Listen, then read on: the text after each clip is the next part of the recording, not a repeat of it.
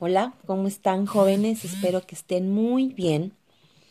Hoy voy a hablarles sobre la guerra cristera o cristiada en el marco de la política revolucionaria y nacionalista, que es el tema que estamos viendo, y me gustaría pues comentarles qué pasa después de la Revolución Mexicana. Eh, por ahí hay una clase pendiente pero bueno, después de la Revolución Mexicana es necesario que se reconstruya el, el país, que se reconstruya el Estado mexicano. Y hay un detonante para esta reconstrucción, que es la Declaración de la Constitución de 1917. Ustedes ya la trabajaron. En este contexto postrevolucionario, pues surge un movimiento que es la guerra cristera o cristiada, y es de lo que les voy a hablar hoy. Una vez declarado en la Constitución de 1917 el carácter laico del Estado mexicano, después de la Revolución mexicana, las reacciones de los distintos grupos conservadores no se hicieron esperar, siendo el más importante el de la jerarquía eclesiástica y sus devotos creyentes. Después del movimiento armado de 1910, uno de los primeros levantamientos de índole social y cultural fue la guerra cristera o cristiada, llamada así por su grito Viva Cristo Rey. Posterior a la Revolución mexicana, la reconstrucción estaría a cargo de las instituciones. En esa reorganización se cuestiona el papel que la Iglesia habría de jugar en el nuevo escenario político, social y cultural postrevolucionario. El movimiento se desarrolla entre la jerarquía católica y el presidente Plutarco Elías Calles. El rechazo de la jerarquía católica se derivaba de la inconformidad de los artículos tercero, quinto, vigésimo cuarto, vigésimo séptimo y centésimo trigésimo, considerados contrarios a los intereses de la Iglesia Católica.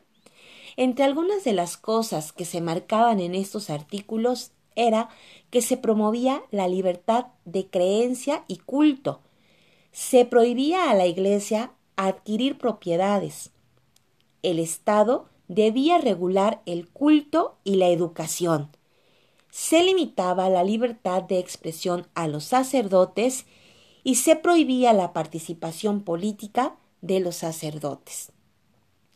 La reacción católica fue formar la Liga Nacional Defensora de la Libertad Religiosa, en la que participaban acaudaladas familias y personas de la alta cúpula social.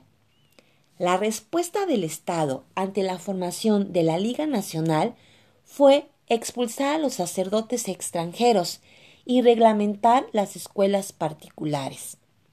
Se dicta la ley Calles, la cual consistía en regular el culto y la educación.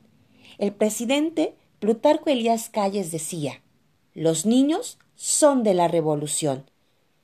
La respuesta de la Iglesia fue suspender los cultos o realizarlo de manera clandestina.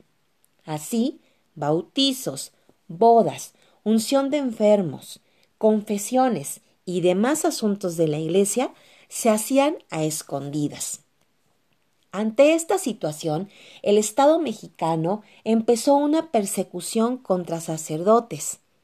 La lucha se extendió por los estados de Jalisco, Guanajuato, Michoacán, Nayarit, San Luis Potosí, entre los años de 1926 a 1929. Así, una vez más, un grupo social de baja jerarquía, sin ejército, sin estrategia, verdes, como ellos se definían, se enfrentaron al Estado mexicano, pero ahora era por cuestiones de fe. La cúpula religiosa se dividía entre quienes acataron la ley del gobierno y dejaron sus parroquias y aquellos sacerdotes que se convirtieron en combatientes. Los hombres del campo se fueron a la guerra otra vez dejaron a sus mujeres nuevamente.